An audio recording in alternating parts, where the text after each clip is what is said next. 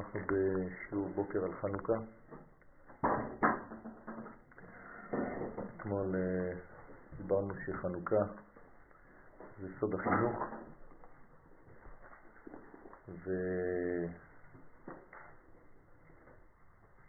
החינוך לאור הראשון של השנה, ושקודם שאנחנו מגיעים לחנוכה צריך אה, קודם כל לסבר את כוח המדמה.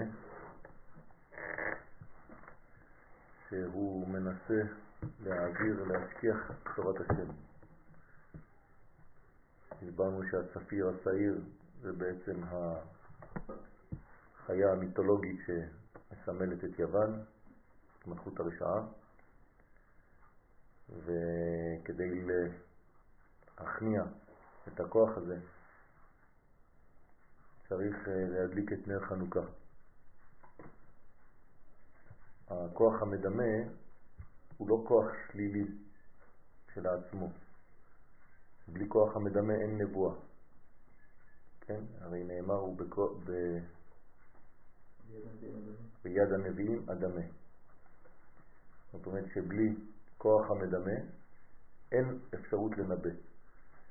אז הרב כאן לא מתכוון לכוח המדמה של הנבואה כמובן, אלא לכוח uh, הדמיון שהאדם ממציא לעצמו בעצם, זה לא כוח נבואי, אלא האדם ממציא לעצמו כוחות, אה, אשליות, ראיות, המצאות דתיות, שכולן הן הפך דווקא העניין של הנבואה, כי הן בעצם מסתכמות בשכלו. מה שעובר את שכלו לא מתקבל על הדעת.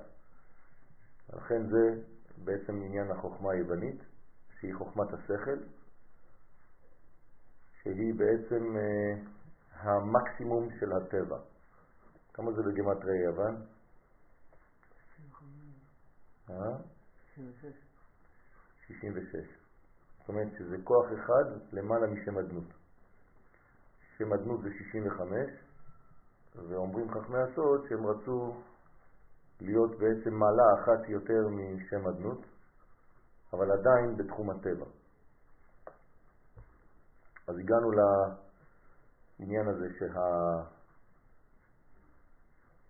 שהצפיר השעיר הזה, כן, הוא בעצם סוד היווניות שהשתלט על פרס ומדי ועכשיו הגיע הזמן לסבר את הכוח הזה לפני שמגיעים לחנוכה. ואז רק מתחילים להדליק חנוכה, כלומר זוכים לעלות אל השכל, שזה בחינת נר הדולק.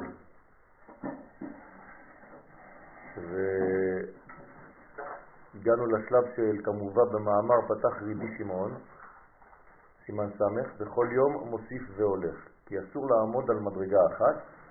הסברנו שמדרגה אחת זה סוד הנצרות, ובכלל, כן, אסור לאדם להיתקע בשלב אחד ולא להמשיך להתקדם. כי אדם שבעצם מפסיק להתקדם, כיוון שהעולם שמסביבו ממשיך להתקדם, אז האדם הזה נמצא במצב של אה, הפסקה, של אה, רגרס, רגרסיה, חוזר אחורנית, בגלל שהעולם מתקדם. אז גם האדם שלא עושה כלום, הוא בעצם חוזר אחורנית. לכן רק צריך להוסיף קדושה בנפשו בכל יום ויום. מה זאת אומרת להוסיף קדושה? להשפיע מהאורות העליונים, כן, ולהזרים את האורות האלה דרך החיים שלו. הקדושה נמצאת כמובן בעולמות העליונים, וצריך להיות uh, מסוגל להוסיף קדושה בעולם הזה, וישראל מסוגלים לזה, זוהי סגולתם, ולכן בחנוכה זה מופיע בסוד הנרות שאנחנו מוסיפים כל יום על הקדושה הראשונה. ושיהיה שכלו מוסיף והולך בכל יום ויום, וזה שמוסיפים בכל פעם את הנר הראשון, על הנר הראשון, והנר הראשון קיים בכל הימים. כי כשמדליקים בליל שני, שני נרות הם כנגד לילה ראשון ושני. וכן בליל שלישי וכו'. זאת אומרת שכל יום אנחנו בעצם מדליקים את הנר הראשון. הוא הנר הראשון והוא הנר שמתאים לאותו יום. האמת שזה נר אחד בסופו של דבר, שהולך ומתפשט.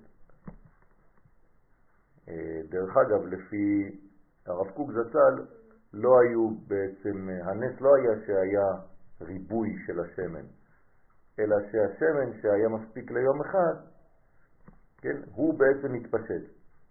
כלומר, המעט שמן התחלק לשמונה חלקים. זה אומר שהנס התלבש בטבע. נמצא שהנר הראשון של לילה ראשון הולך עם כל הנרות של כל הלילות.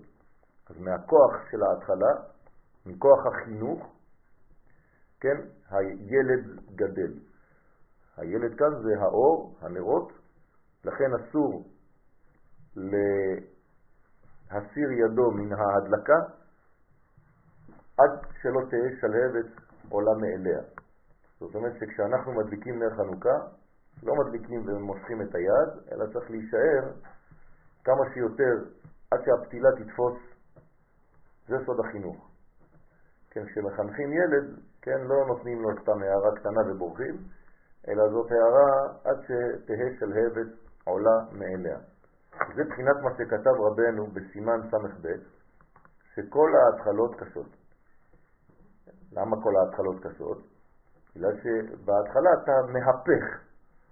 ההתקפיה וההתהפכה זה הכי קשה. אחרי זה זה כבר ממשיך מהאינרציה, מהכוח של ההתחלה. אבל הכוח ההתחלתי הוא הכי קשה, כי אתה הופך מן ההפוך להפוך. וזה בחינת מה שכתב רבנו בסימן ס"ב, שכל ההתחלות קשות. למה? מחמת שהוא יוצא מהפך אל הפך. הנה, הרב מסביר את זה. זאת אומרת שההתחלה הכי קשה, כי אתה מתחיל, וההתחלה בעצם שוברת את המנגנון שהיה עד היום, והיום אתה מתחיל מהלך חדש. אז המהלך החדש בעצם סותר את כל מה שהיה עד כאן, ופתאום אתה מתחיל מהלך מחודש. אז המהלך המחודש הזה קשה, כי אתה הופך את עצמך, הופך את המנגנון מן הקצה לקצה. אחר כך כל מה שהולך הוא מתקדש יותר. כל העבודות של כל הימים מקבלים כוח מאותה התחלה בעצם. זה הסוד. וכוח ההתחלה הולך עם כל הימים. כן, אז ההתחלה מלווה, החינוך מלווה. זה סוד שנה ראשונה של חתן וכלה, שזה בעצם חינוך ביתם, ולכן צריך להשקיע בשנה הראשונה הזאת, כי זה בעצם הולך ומלווה את הזוג במשך כל החיים. בחינת תענית, קורא לזה תענית, בחינת שם הוויה באחוריים. מה זאת אומרת? כמו נע נחמן. כמו נח נחמן, מאומן. כן? זאת אומרת שם הוויה אותו דבר, ויוד, יודקה, יודקה ו', יודקה ו"ק. בסדר? אתם כותבים את שם הוויה מהאות הראשונה, וכל פעם האות הראשונה מוסיפה לעצמה עוד אות, עד שאתה מסיים את השם. זה נקרא שם הוויה באחוריים. שאות הראשונה הולכת עם כל האותיות, כמו שכותבים י', י"ק וכו'. זה בחינת נרות חנוכה. דרך אגב, כמה זה יוצא בגמטריה? שם הוויה באחוריים?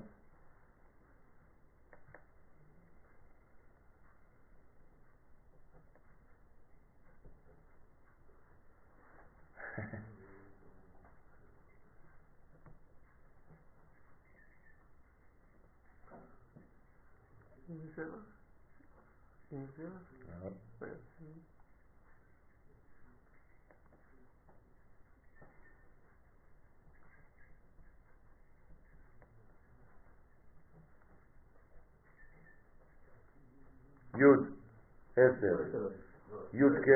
לא, י' זה עשר, זה בלי המילוי. י' זה עשר. כן, כי רק כדי, הוא לא רוצה לכתוב את האותיות י' כ.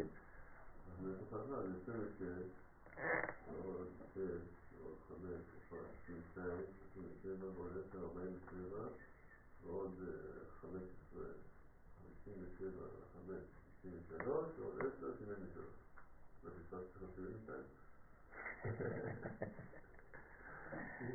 10 ועוד 15, נכון? י' ועוד י' כ', 10 ועוד 15, 25, 25 ועוד י' כ' ו', כמה זה?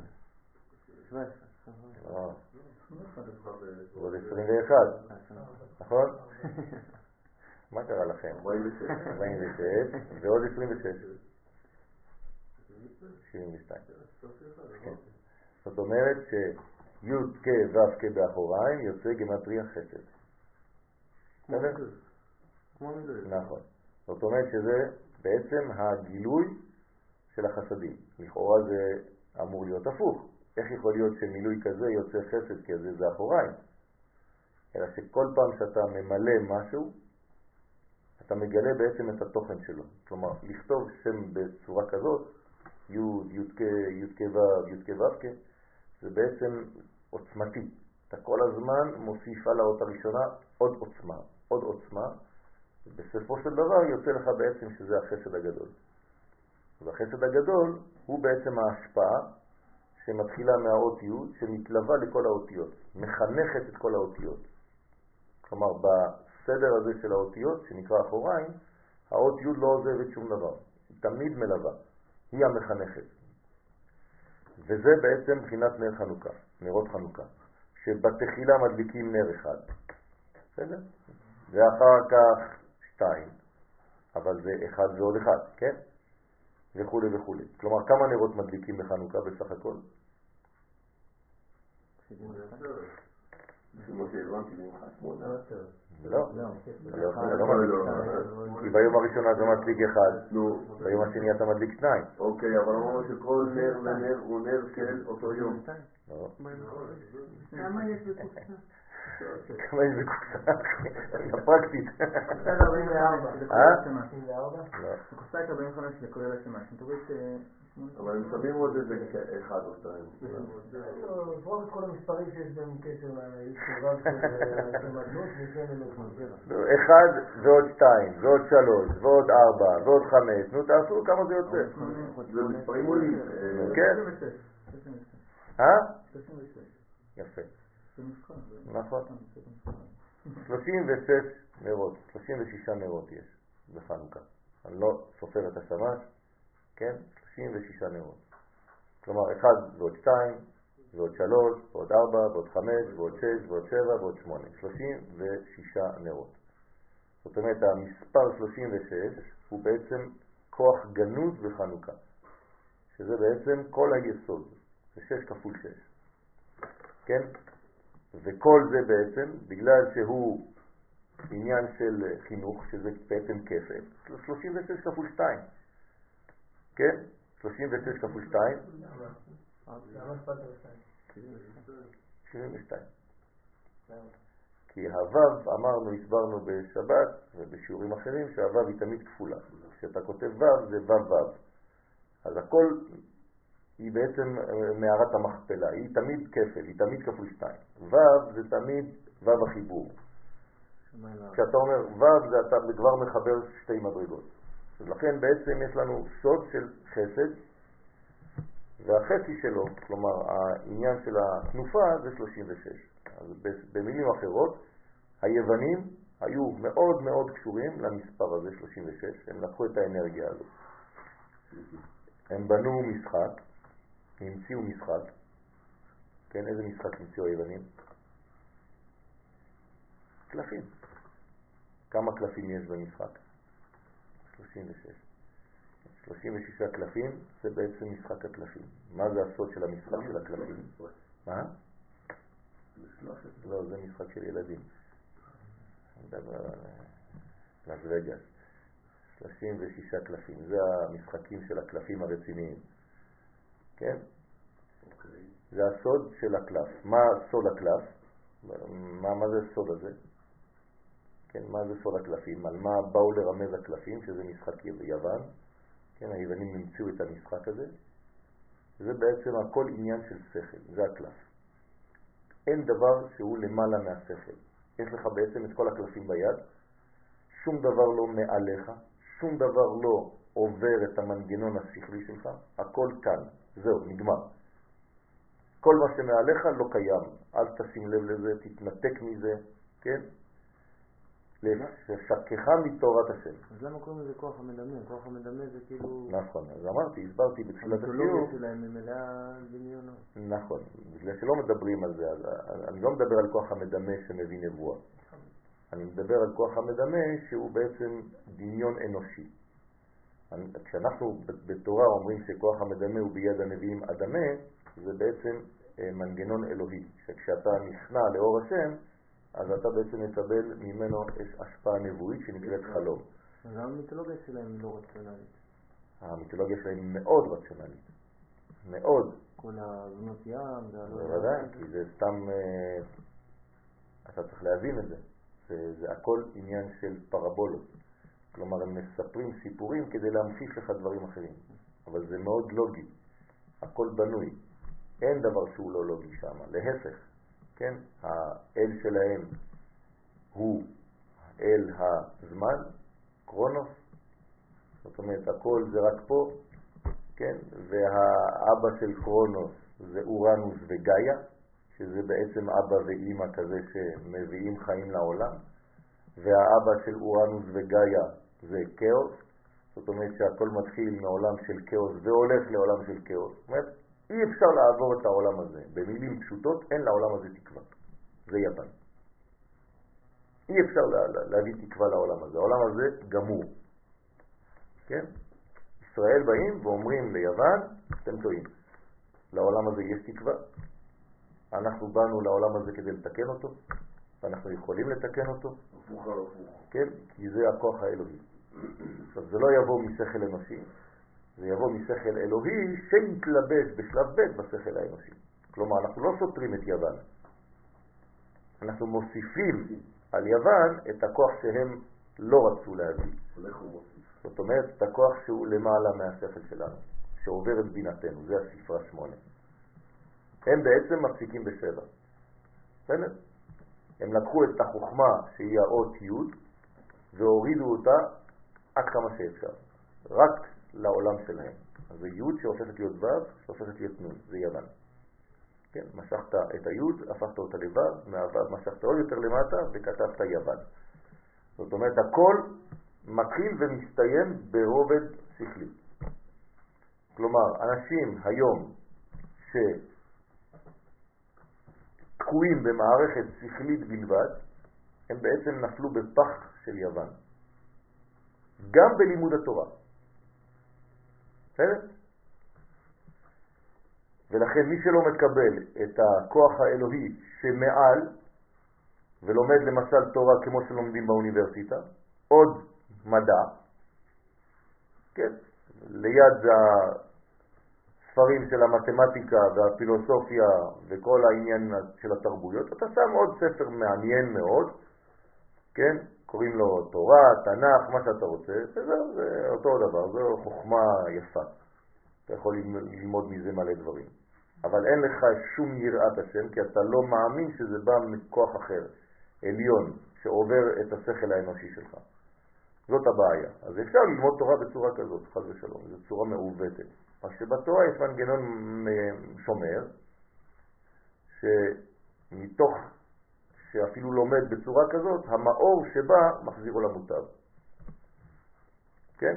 זאת אומרת שיש בתורה מנגנון פועל פנימי, שגם אדם שמתחיל ככה בצורה כזאת מעוותת, אבל הוא שייך לעם ישראל, אז המאור שבתורה, האנרגיה הפנימית האלוהית שנמצאת בתוך התורה, מחזירה את האדם הזה למוטב.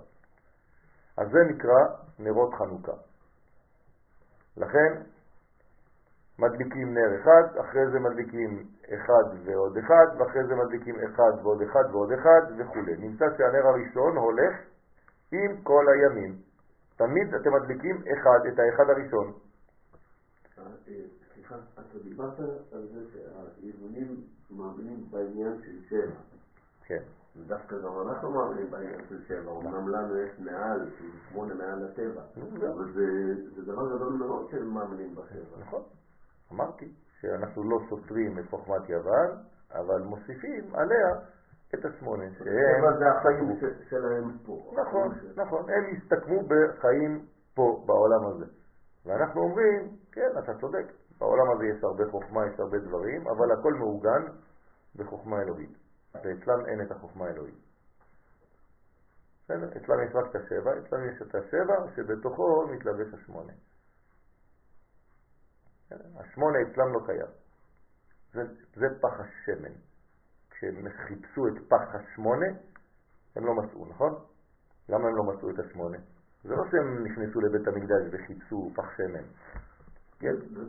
זה לא היה שלם, זה לא היה שלם. יפה, אין להם את השמונה, אז הם לא יכולים לראות את הפח הזה. בסדר? זה, זה הסוד.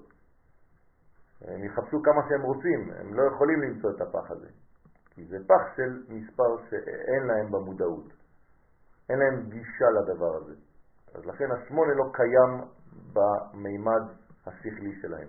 אז אי אפשר שימצאו. ואנחנו בעצם מצאנו את השמונה, כי הוא שלנו, כי אנחנו מאמינים בו. ומהשמונה, כן, מהשמן, הדלקנו מחדש את העולם הזה. כמה נרות יש בבית המקדש?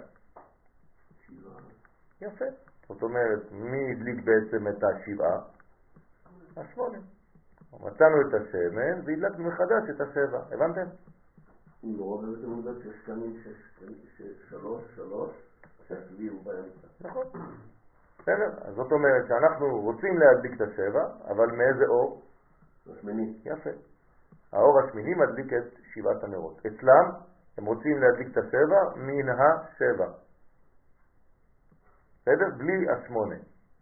אז הם מסתובבים סביב הזנב של עצמם, ולכן השכל שלכם יכול להמציא מלא דברים, זה יפה. מתמטיקה ודברים, הם הביאו הרבה דברים לעולם.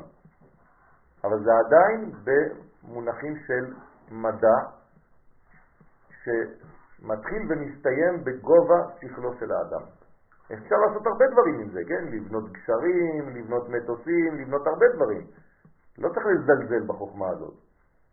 אבל אנחנו מאמינים בכוח השמיני, שהוא למעלה מן הטבע, מבחינת עולם הבא. כל ישראל יש להם חלק לשמונה, לעולם הבא.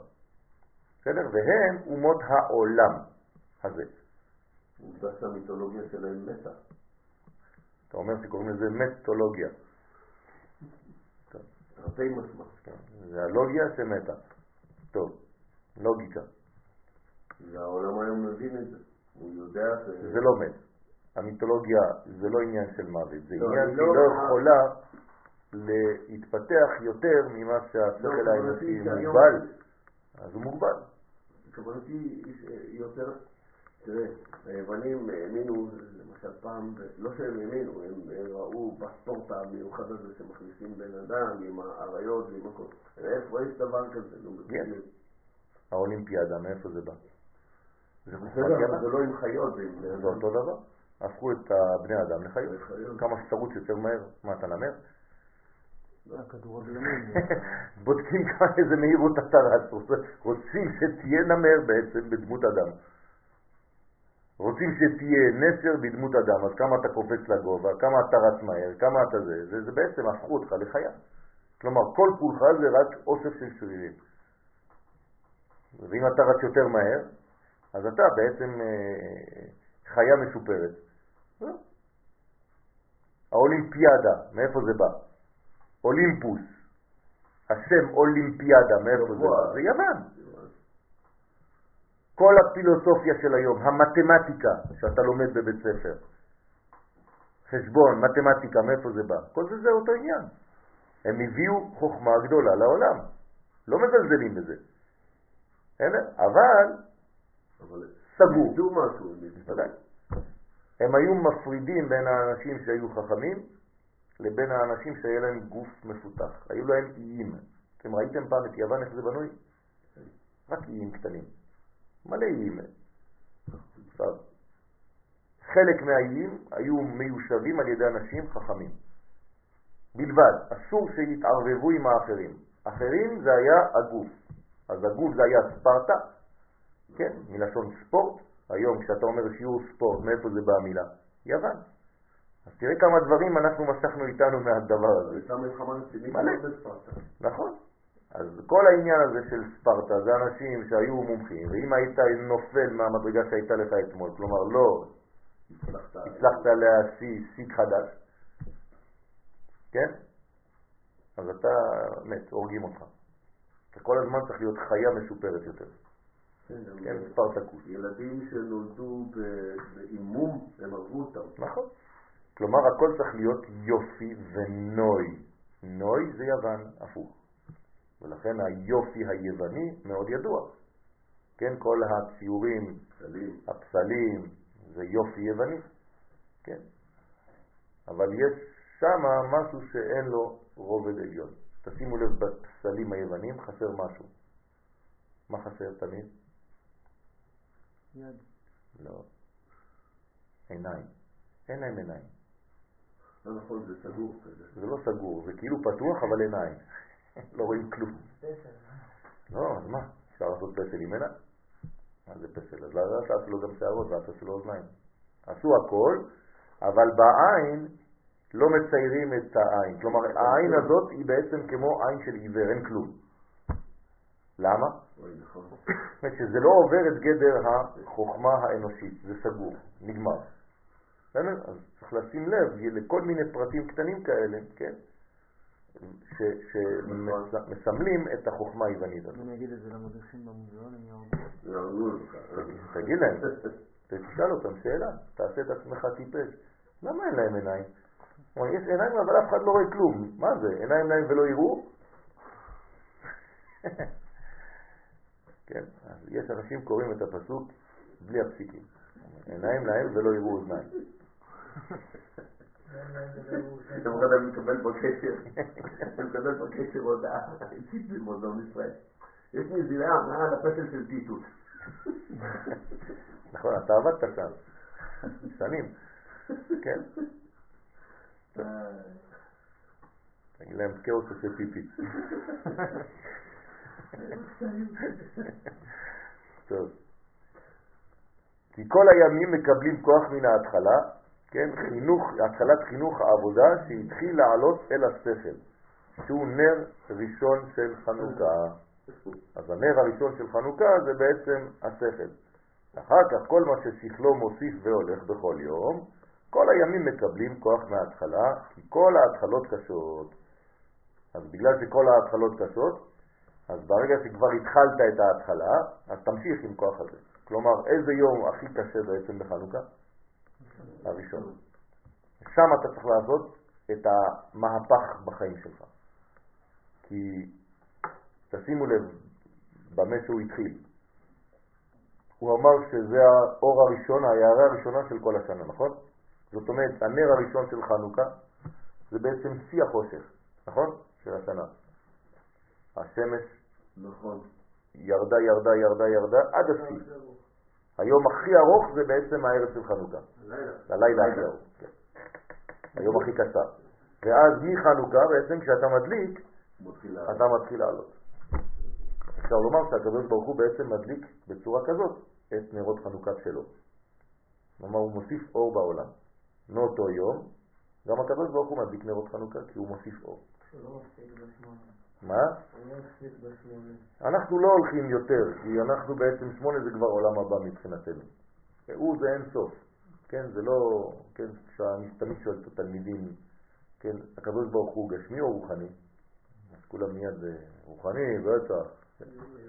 חס ושלום, הקדוש ברוך הוא לא רוחני, הקדוש ברוך הוא זה אין סוף, זה הכל. אתה לא יכול להגדיר אותו ברוחני, מה זה הקדוש ברוך הוא רוחני. אה, אי אפשר בכלל, בלית מחשבה תפיסה בכלל וכלל. שום מחשבה לא יכולה לתפוס. אז אין שמונה ולא תשע ולא כלום. אז מבחינתנו, כן, מבחינת המקבלים, אנחנו חייבים לתפוס את זה במונחים של עולמנו. אז עולמנו הטבעי זה שבע, ועולמנו העל-טבעי, כן, זה שמונה. אז השמונה זה בעצם ביטוי לשמן, לכן כל העניין של השמן זה הסוד. תתחדש. קיבלת את השלוש? טוב. אז זה כדי להכניע כוח המדמה שמתפשט בכל פעם שרוצים לעלות מדרגה לדרגה. זה בחינת הצדקה. כשנגיע לגלקסי 8, זה כבר ביאת המשיח. לנו מוח. זה כוח המדמה שמתפשט בכל פעם שרוצים לעלות מדרגה לדרגה. כן. וזה בחינת הצדקה שמרבים ליתן מעות חנוכה לעניים כדי לשבר כוח המדמה. זה המעות. נכון. למה כוח הצדקה שובר את כוח המדמה? אני רוצה להבין את זה קצת יותר. מה אתם יכולים לעזור לי? אמרנו את זה אתמול, לא? אני לא יודע מה אמרנו אתמול, שכחתי. באותו רגע שאתה נותן צדקה, נו. אז אתה אומר לעצמך שאתה ממעיט מעצמך, ואז אתה מגביר יותר לאחרים. זה מה? כמו כדור שלג מתגלגל. באותו רגע שאתה נותן צדקה, אתה אומר זה לא הכל שלי. אז איך זה משבר את כוח המדמה? לא הבנתי. כי באותו רגע שאתה לא נותן, אז אתה חושב שהכל אצלך. ואם הכל אצלך, אז אה, כמובן, אני מדבר ברובד ה... אם אתה חושב שהכל אצלך, אז אתה תדמיין לעצמך הכל. שלך מותר הכל, ומותר לך לעשות הכל, והכל שלך, ואתה- אינדיבידואלי, איש לעצמך. אז אתה אומר שכוח המדמה זה בעצם כוח האגואיזם. אפשר לומר גם, זה מה שאתה אומר בעצם. גם. ואם אתה יוצא מזה להשפיע, אז פתאום אתה מגלה פתאום שיש מישהו אחר גם בחיים. זה לא יכול לשרות עליך הכוח הזה. האגואיזם. ברגע שאתה נותן צדקה, אז האגואיזם מסתלק ממך, כי אתה אה, כבר זה לא... לא- גם כאילו מה שאמרנו אמרנו, קודם, זה- התיאור הזה הספרטני הזה שזורקים את הזקנים וזה, זה לא הגיוני הרי לתת כסף, אני עבדתי על הכסף הזה, למה שאני אתן אותו לך? יפה מאוד. זאת אומרת שהנתינה של הצדקה הוא דבר אנטי הגיוני בעליל. מה אני אתן לך צדקה? תגיד לי, אני משוגע? אתה מנדב צדקות, אני עובד כמו חמור, ואני אתן לך כסף? השקעתי על מה? שקל, מאמץ, השקעתי על מה אני אתן לך כסף? למה מי אתה? מה אתה בכלל? אני עבדתי, העולם הזה שייך למי שעובד. מי שלא עובד, שילך לעזאזל. מי שחלש, שימות. מי שחולה, נחסל אותו, נעזור לו. זה הכוח היווני. זה כוח שלא נותן מקום בעולם לחלשים. זאת אומרת שאין בעולם מקום אלא למי שמסוגל, כן, להראות כוח או שכלי, ואז אתה תכתוב ספרים, או גופני, ואז אתה תרים לנו את שיא, ה- לא יודע מה, שיא המהירות, תהפוך להיות לאיזה מין ברדלן. זה גם שורה של הכוח הארי. נכון. אז מה זה אומר? זה אומר שבעצם היווניות בתוכיותה, כן, בי, ביסודה, מה היא בעצם? גזענות. היא כמו גזענות. היא לא נותנת מקום לאחר, היא לא נותנת מקום לחלש. מזה צמחו כל הנאצים למיניהם. כן? שכל מה ששונה יוצא דופן במרכאות, כן? צריך לזרוק את זה. אין מקום לזה. אז זורקים אותך באיזה אי, כן, אחרי תמות. איך זה מסתדר עם הקודמים להם, עם הפרסים, הדתיהם שונות מכל עם? הפרסים זה, זה עוד מדרגה. כלומר, מה רוצים לעשות הפרסים? להשמיד. לא. איך, איך, פרסים זה סיפור של פורים, נכון? אז מה הם עושים שם? כולם. ד- דתיהם שונות, מעצבן אותי. כלומר, אני רוצה להכניס אותם. לדת שלי. מי שלא ייכנס, הורגים אותו. ביוון זה הרבה יותר עדין. אני לא מחסל שום דבר, אני משאיר אותם בארצם. הם בארץ ישראל, זה בסדר גמור, יש להם את כל המנגנונים שלהם והכל. גם בית המקדש, אני לא מחריב, לא רוצה להחריב להם את בית המקדש, אני משאיר הכל. אבל מה אני מכניס שם? דברים זרים. בתוך בית המקדש אני אכניס להם דברים זרים. אני אכניס חזיר לקודש הקודשים. ואז בשקט, כן, ימשיכו לעבוד, אבל הם יעבדו את החזיר שלי. כן, זה הרבה יותר דק, הרבה יותר מסוכן.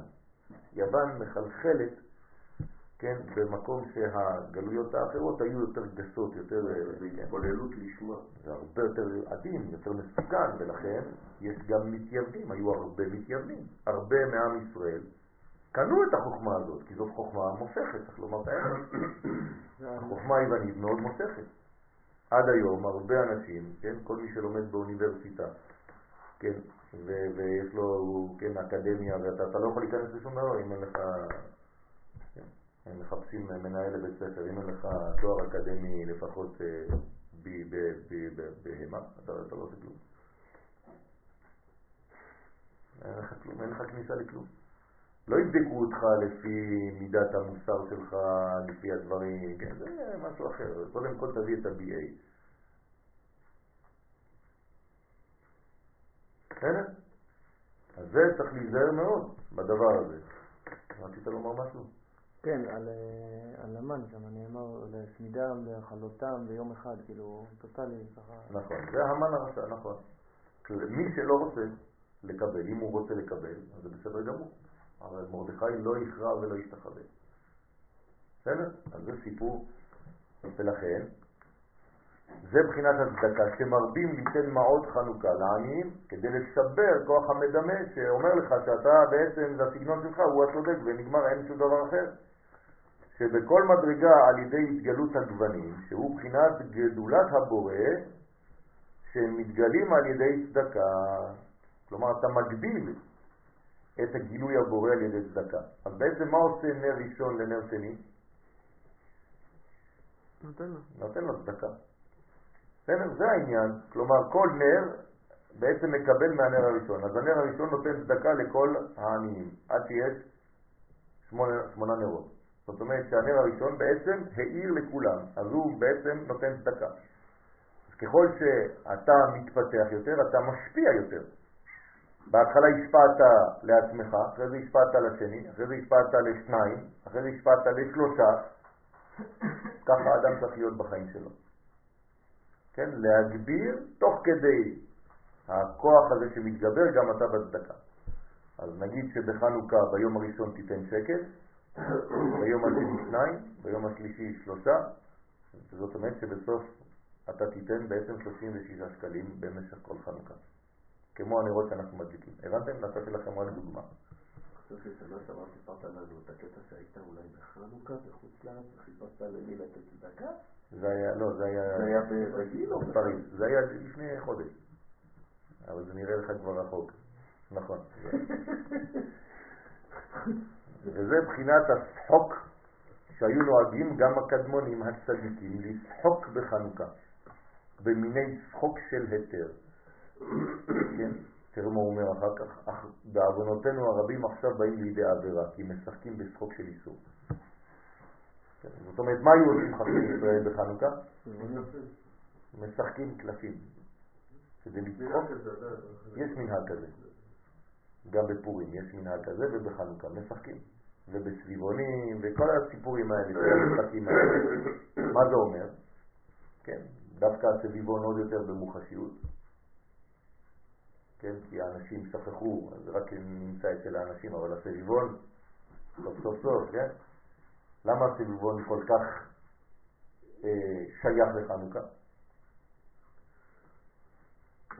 חוץ מהעניין של הנס עצמו. אני לא מדבר על הנס. מה זה הנס? מה זה הסביבון הזה? מה זה הסביבון? מה הוא בא לבטא? כמו אורים ותומים גם. שכיות? זה מחול, הוא מסתובב, זה מחול. שמישהו מחזיק אותנו מלמעלה והוא מסובב את הכל. וואלה. בסדר? זאת אומרת שאנחנו פה מסובבים על ידי המסובב כל הגדול. הגלקסיות גם מסתובבות. נכון. הוא מסובב, זאת אומרת, זה אנטי תזה שלך, של, של, של יוון. יוון זה הכל אנחנו, אנחנו, אנחנו. אומרים לו, תירגע, כן? מישהו למעלה מסובב אותך, אתה אפילו לא יודע. בסדר? אז אנחנו הסביבונים בעצם. אז הילדים שמסתובבים בגן ככה, כי הם צודקים. הגננת צודקת, היא הבינה, בלי להבין היא הבינה מה היא עושה. זה בתת מודע, יש לה כוח נבואי. גן נעול, אחותי חלה, גננת. זה בחינת מה שמורידים עצמם לבחינת קטנות, אז מה זה הסביבון הזה, כל המשחקים האלה בחנוכה? שאתה אומר, רגע, רגע, אנחנו עם כל השכל ועם כל הזה, אנחנו עדיין ילדים קטנים, אנחנו משחקים בגן. מה, אתה חושב שהגעת לרמות, למדרגות? כן, אז מורידים עצמם לבחינת קטנות כדי להעלות את המדרגה השנייה. זאת אומרת, אני נותן להפך את המשקל לאחר. בבחינת ירידה לתכלית עלייה. ואז בעצם אנחנו, על ידי הירידה הזאת, על ידי ההכנעה לכוח העליון של קודשא בריחו, שהוא מנהיג את העולם, שהוא מסובב אותנו, כן, אז אה, אנחנו בעצם עולים עוד יותר גבוה. אדם שנכנע לאור האלוהי, אז לכאורה הוא יותר נמוך, כן, להפך, הוא הרבה יותר גבוה. כי בחנוכה עולים מדרגה לדרגה. כן, אה, במוצאי שבת אה, היה לי ויכוח מאוד, כן, אנרגטי, חם, עם מישהו ש... כן, מאוד מאוד אה, נעול בלוגיקה, כן? והתחיל להוציא לי כל מיני תיאוריות על הדברים, וזה, אתם מאמינים בזה, ואתה מאמין בזה, ואתה זה, ואתה לומד ספרים כאלה, ואתה לומד באיזה חסידות, וזה, כל השטויות האלה. תכלס! אמרתי לו, תגיד לי, אתה מתפלל? עכשיו יצאת מתפילה. למי אתה מתפלל? אומר לקדוש ברוך הוא, מה זה הקדוש ברוך הוא? מה זה בשכל שלך? אתה תופס משהו? אתה באמת חושב שהקדוש ברוך הוא הזה נתן לנו תורה מסיני? עזוב, תכלס, מה אתה? למי אתה מתפלל בכלל? הוא לא יודע לענות לי. הוא אומר לי, טוב, זה משהו אחר, מה זה משהו אחר? זה לוגי זה? זה לוגי שהקדוש ברוך הוא, אין סוף ברוך הוא נותן לנו מהשמיים לוחות? שמשה עולה ויורד עם לוחות? תגיד, אתה נורמלי? תפסיק כבר להאמין בכל השטויות האלה, תוריד את המזוזה מהבית, תוריד הכל. ומה אתה מאמין בכלל? הכל בשכל שלך? אז תיכנס לאוניברסיטה ותתמלא שם מהכל עד תתפוצץ. הרי אתה עושה בעצמך דברים שסותרים את עצמך. תתפלל למי אתה מתפלל בכלל. אתה מדבר עם הקדוש ברוך הוא, תגיד, השתגעת? באמצע התפילה אתה אומר, ואתה עושה ככה, גם מתחיל לזוז. עם מי אתה מתפלל? אתה, אתה נורמלי? הרי אתה אדם לוגי, נורמלי. מה אתה מדבר עם רוחות? מה אתה מנענע לולב? תגיד לי, אתה מגרש שדים? תפסיק עם השטויות האלה. אתה יוצא מהבית, אתה מנשק מזוזה. תגיד אתה נורמלי? ההוא הסתכל עליי, לא יודע כבר מה לעשות. כן? אמרתי לו, אתה, אתה, אתה מבין את השטויות שאתה מדבר מהפה שלך? אתה צוחק על שיטה כזאת, ואתה בעצמך בעצם עושה כל מיני דברים בחיים שלך, אתה לא יודע מה אתה עושה. ראיתי אותך אפילו לפני חודש הולך עם אתרוגים בכיס. תגיד, אתה נורמלי? אתה צריך לאשפז אותך. אדם שהולך עם אתרוג בכיס, צריך לאשפז אותו, לא? לימונים. זה ברית מילה בכלל, אתה מקצר אותו ליום השמיני. אז תפסיק, תפסיקו עם כל הדברים האלה, תפסיקו, בשביל מה אתה מניח תפילין? אתה לקחת מסכנה פרה, אתה עשית ממנה תפילין, קוביות, אתה מניח לעצמך כל בוקר קוביות על הראש, מה זה, קודק? מה זה, מצלמות? ההוא הסתכל עליי, לא ידע כבר מאיפה ללכת, ימינה או שמאלה, כן? אמרתי לו, אתה מבין שאתה סותר את עצמך במה שאתה בעצם בא לזלזל בו. כי אתה מאמין בפנים, בפנימיותך, כי אתה שייך לעם ישראל, שאנחנו לא עובדים רק עם השכל שלנו, אנחנו לא יוונים מודרניים, אנחנו לא מתייוונים. וחד ושלום, תסלח לי, אתה מתנהג כמו מתייוון. אז תיזהר במה שאתה אומר, במה שיוצא מהפה שלך. זה דברי אלוהים חיים, זה חכמים שכתבו את הספרים האלה. כן, טוב, הלך לבית, לא יודע מה איתו. זה בחינת מוסיף והולך. צריך להעמיד אותם במקום האנשים האלה, לא צריך לפחד, אבל בצורה... הבעיה היא שלא כולם יכולים להעמיד אותם במקום. כן, אז תעמידי אותם במקום אחר. עד שימצאו את המקום. הם הכל לוגיקה. הם אה, פשוט מוציאים לך איזה דבר, חוכמה, שכאילו משתק אותך. אתה אומר, וואו, מה אני אענה לו על זה? כן, אסור ליפול לפחד הזה, אין להם שום דבר. זה לא מבוסס. נכון. דע מה שתשיב לאפיקורוס.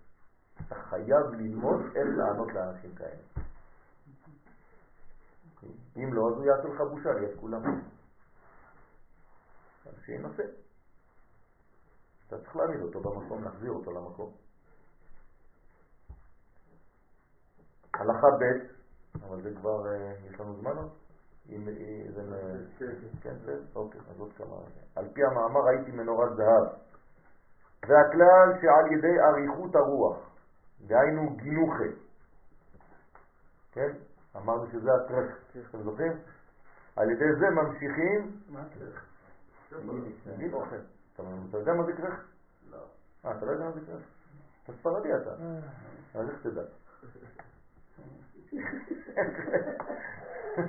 אני שמעתי את זה פעם ראשונה לפני כמה זמן, אבל זה לא, לא שלנו.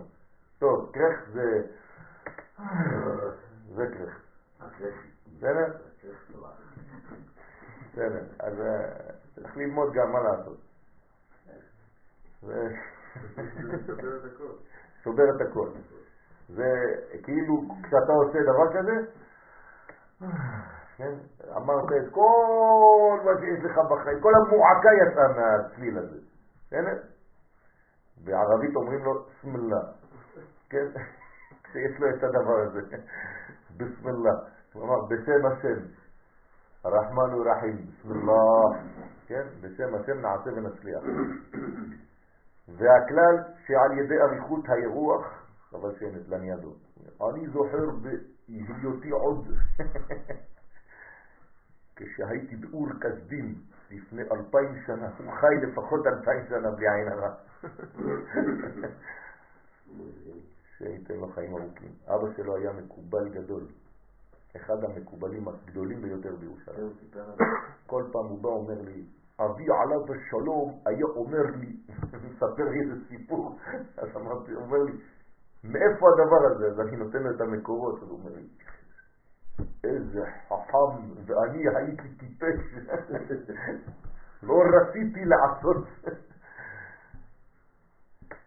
אז עכשיו הוא חוזר כאילו לכל ה... הוא שומע את אבא שלו מדבר והוא שכח כבר את כל הדברים, היה מזלזל אז. ופתאום הוא אומר, וואי, הכל דברים סודיים והכל, ואנחנו היינו ילדים לא מבינים כלום, סתם. אז זה הכלל. על ידי הגילוחי הזה, הקרחט הזה, על ידי זה ממשיכים רוח חיים לחיסרון. כלומר, כשאתה עושה את הנשימה הזאת, את הנשיפה הזאת, אתה בעצם משלים מה שחסר לך. אתה מרגיש חיסרון, וזה כאילו מלא, ממלא את כל הריק הזה. ועיקר הרוח חיים מקבלים מן הצדיק והרב שבדור. מי נותן לך את הכוח הזה? הצדיק והרב שנמצא בדור. כן, אז הרב הזה הוא בעצם אה, מעניק את הרוח הזאת. אתה הולך ושואב ממנו את ה... כן, ומתמלא מזה. כי הוא איש אשר רוח בו. הבנתם? הרוח, תרתי משמע. כן, כל הרוח בו. כל הרוחניות וגם הרוח, זאת אומרת החיים, כן, הרווח, כן, רווח ורוח זה אותו סוד. מה? נשימה. הנשימה, נכון? הנשמה. רציתי לשאול אותך, היוונים הבינו בחוכמתם שיש אה, מעבר לעולם שלנו, לכדור הארץ שלנו, עוד עצמים בעולם שהם אכן מסתובבים. אבל הכל, אז איך הם, אה, אה, לא, אז- מה זה עצמים? כוכבים, גלות. לא שהם מסתובבים. אמרתי כן, אני כוכבים. מדייק. מה זה מסתובבים? כוכבים, מה זה לא? שהם האמינו שהעולם מסתובב. יכול להיות, כן, כן, אין בעיה בזה. אבל הכל מבחינה אה, טבעית. לא כי... העולם, כי הבן אדם הוא מעבר, הוא לא יכול לגעת למשל בירח, הירח כן, כן. הוא כן, מבחינתו היווני הבין את הכל. הוא נכנע רק לכוח הטבע. מה? עדיין האמינו שהעולם שטוח. בסדר, לא חשוב, אני אומר, אם היו מגיעים למדרגה להבין. העולם שטוח. כן, הם האמינו זה שהעולם. טוב לעולם, נכון. שמגיעים לשם, שהם האלים, ושהם זורקים, שהם היו זורקים את כל המתים שלהם, נכון. זורקים אה, כאילו בסוף העולם אתה נופל לאיזה מין אה, בור. לא חשוב, זה אומר שהעולם מוגבל. זה מה שמבחינתם. גם ביזמות של היום. אתה יכול- וגם בעידן של היום, לכן אני אומר לך, אסור להצטמצם לזה. היום מכירים בזה שהעולם עגול, אז זה לא משנה. אתה מבין? אז הכל קוסמוס, זה הכל טבע. עובדה שבנצרות הם אה, עושים פרצוף שלהם וזורקים לים. לא, לא בנצרות. לא בנצרות. זה משהו אחר. למה? להפך, לא. פרסות, מסדרים אותו יפה, להפך, לבוש. הוא לבוש, מגלים את למה הפנים, כולם את בעניין הזה את אה, את. הוא ביקש, לעשות את זה, כי קצת חולים, זה כל אחד עם הדברים שלו. מה, מייקל ג'קסון, הוא הכיר את כל הכסף שלו לקוף? את זה את זה. בבון, משפחת את זה בקאט, טוב, תודה רבה. אבל לא כולם כן, באו.